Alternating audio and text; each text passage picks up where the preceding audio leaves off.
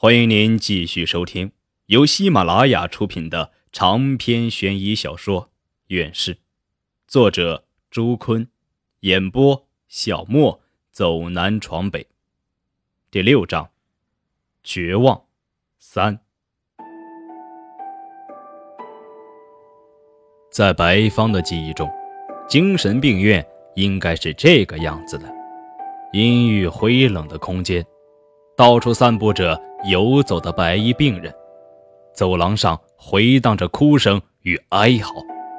也许你还会遇到一个跑出来的病人，他冲你阴森森地笑着，然后伸出干巴巴的双手掐住你的脖子。你会痛苦地看到他因为过度得意而变得狰狞可怖的面容。不过第二天早上，他来到真的精神病院时，才发现。这里的一切都和想象中完全不同。院子中可以看到很多悠闲散步的病人，他们或几个一堆窃窃私语，或者独自一人赏花读报，或者一群一伙的下棋聊天。偶尔会看到一两个身着白大褂的大夫或者护士从中走过。如果不是事先了解，你绝对不会想到。这里就是全察哈尔省最大的精神病院——塞北市安宁心理治疗中心。童玲和李曙光带着，或者说是压着白芳，从医院天井穿过，来到病院中心主楼的一间办公室。白芳注意到门上的牌子写的是“心理治疗室”。他们把白芳推进屋。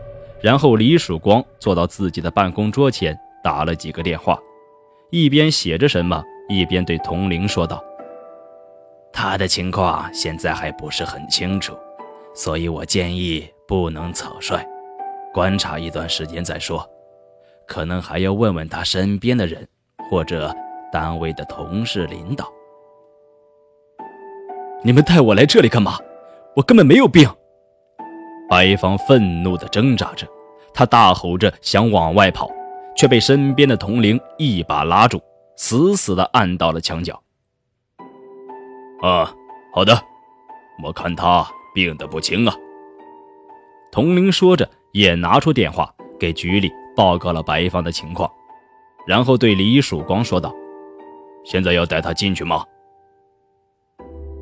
哦，好。”李曙光打了个电话，不一会儿，从外面走进两个健壮的高个子青年护工。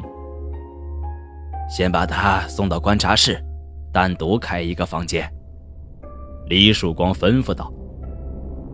白方猛然用身子使全力撞开两个走近的护工，然后夺路就往外跑，混乱间被童林按倒在了地下。他躺在地上打了两个滚。趁人不备，把上衣口袋里的手机用戴着手铐的手很艰难地塞到了裤裆里。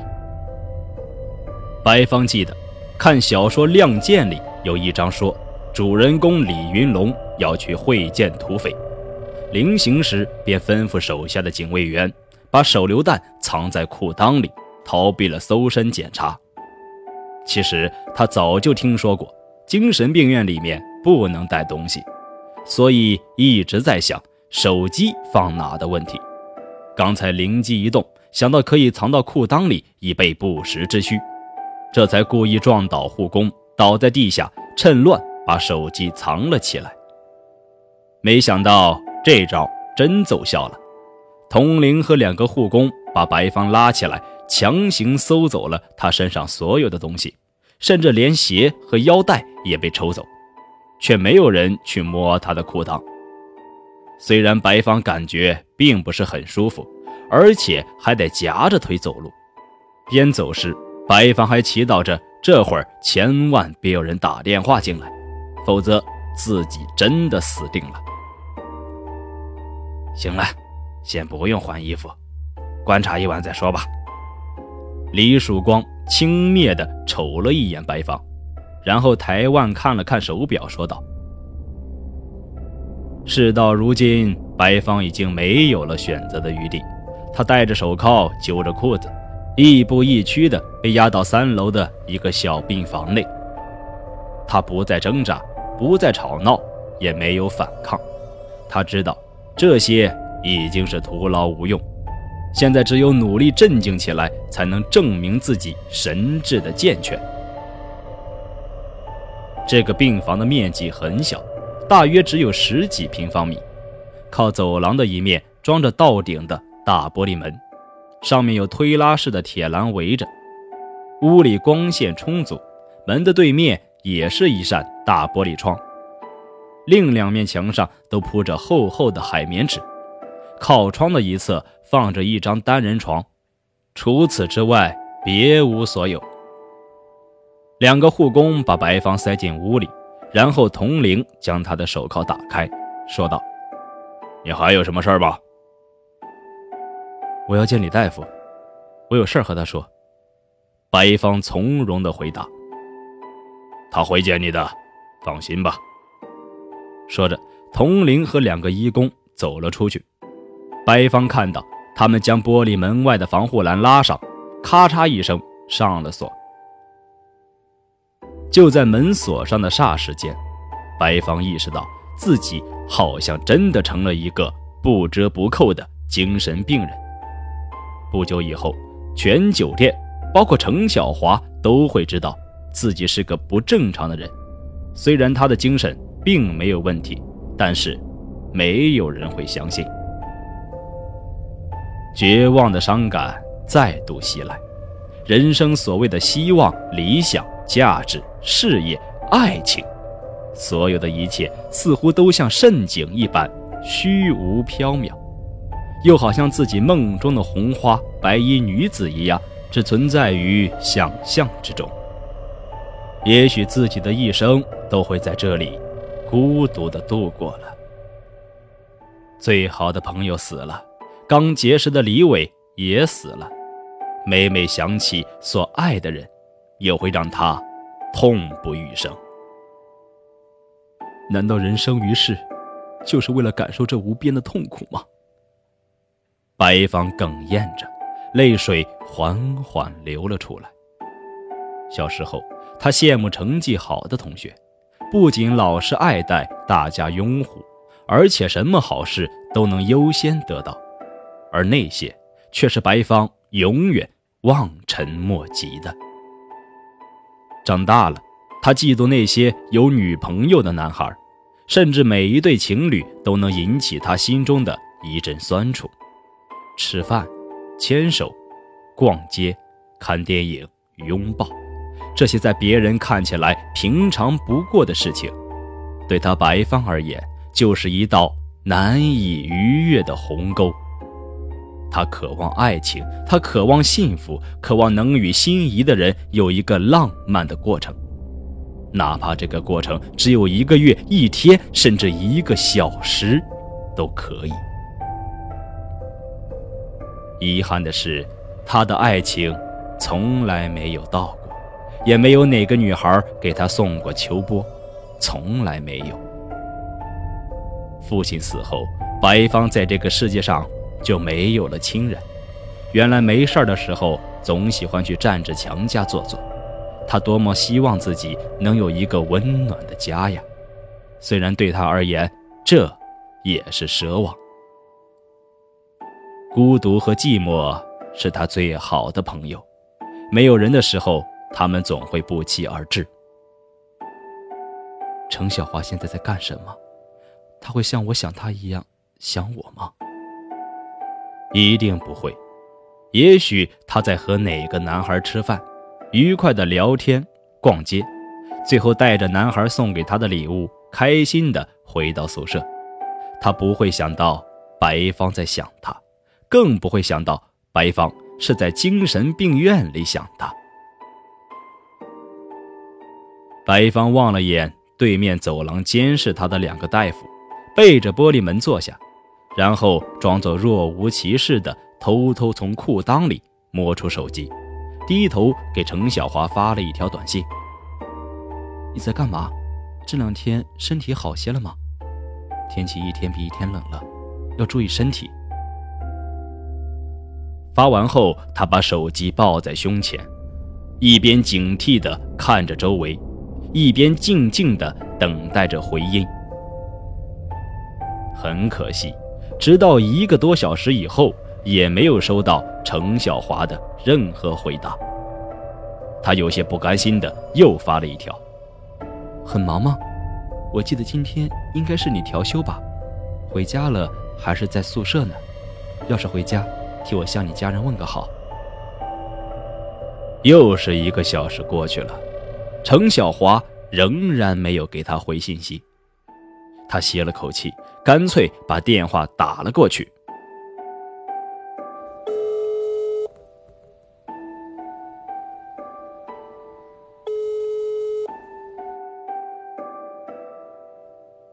您拨叫的号码暂时无人接听，请稍后再拨。Sorry, subscriber called does not answer. Please try later. 直到出了语音提示，也没有人接电话。现在已经是晚上九点多了，程小华就是上班也应该下班了，为什么不给他回信息，也不接电话呢？不会是出了什么事儿吧？白芳想着，开始紧张起来。他开始不停地拨打程小华的电话，从每隔五分钟到一分钟拨一个。可是，一直到将近十点的时候，程小华的电话。仍然处于无人接听的状态，他一定是遇到了什么危险。他也是去过小白楼地下室的。想到这里，白芳猛然一凛，他忽然站起身，向外面大吼起来：“李大夫，佟警官，你们在哪儿？我有重要的事情要说。”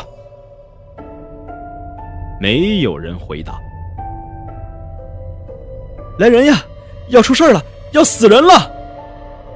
白芳拼命地敲打着玻璃门，可那门像一堵钢墙一样纹丝不动。终于，对面办公室的一个女大夫隔着两层玻璃看到了白芳的动作，开门走了出来。你有什么事？女大夫冷冰冰地问道。我要找头灵，就是送我来的那个警察。我有重要的情况要告诉他。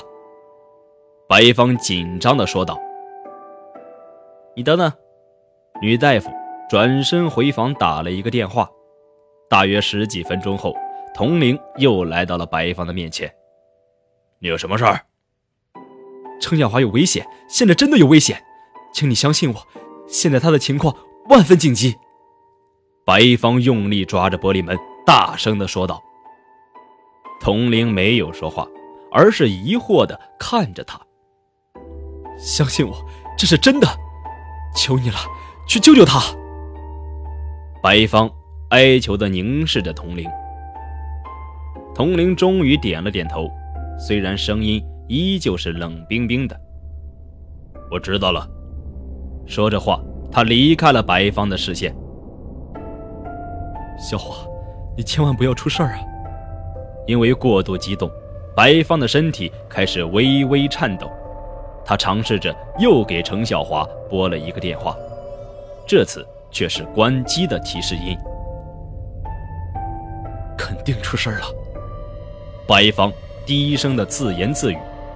他的头又开始剧烈的疼痛起来，眼前的景象慢慢变化着，直到出现一片红色的花园。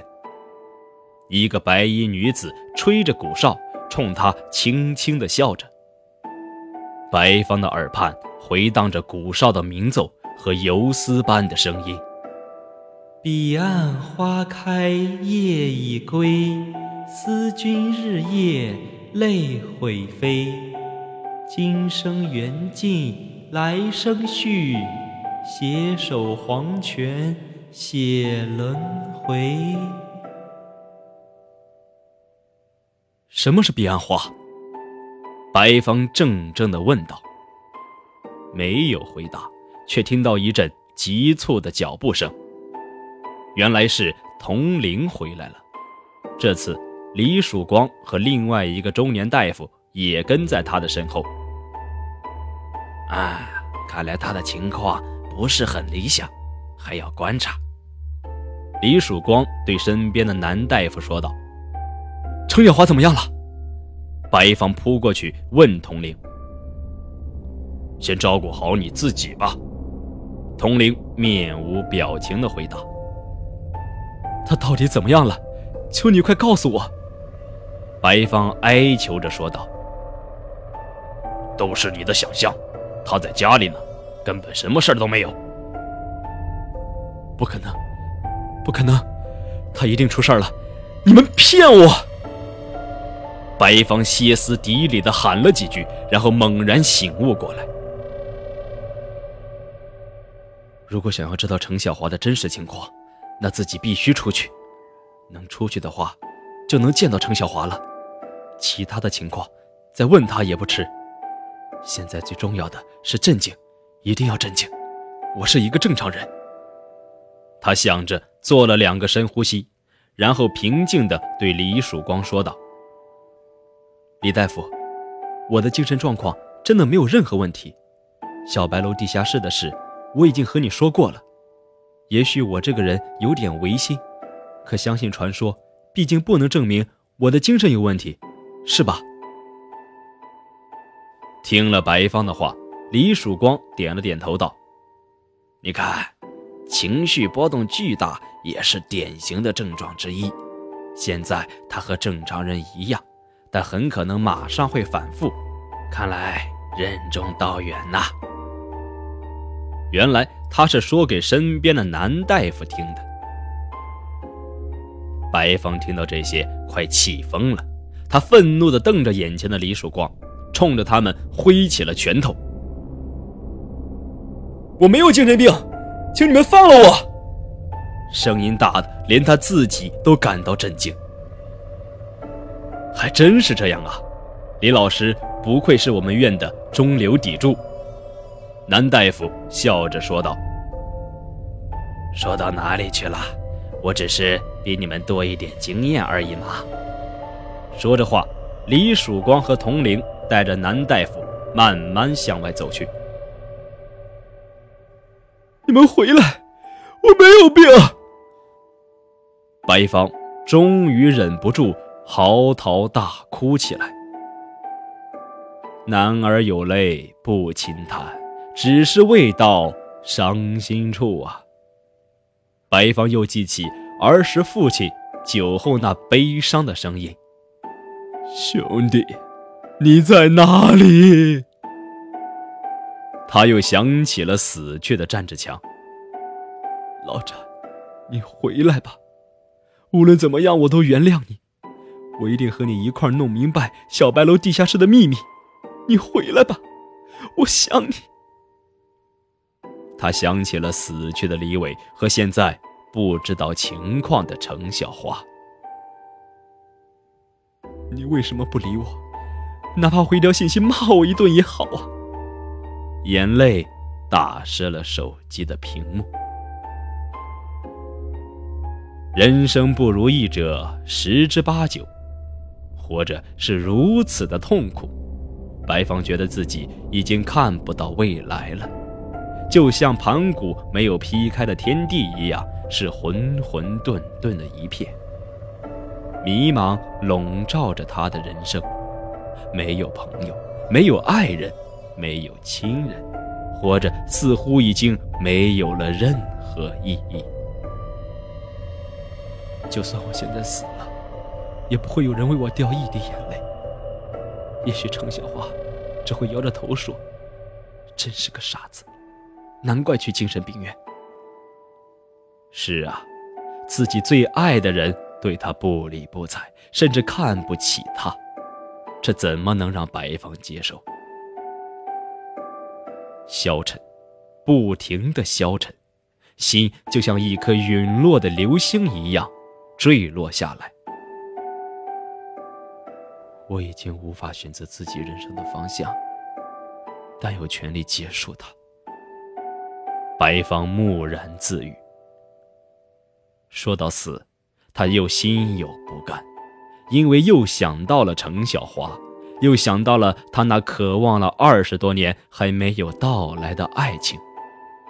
也许这是他目前唯一可以留恋的了。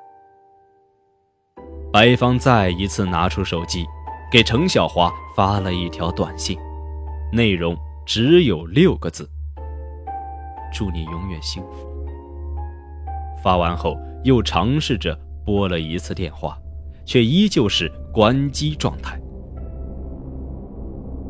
落花有意随流水，流水无情恋落花。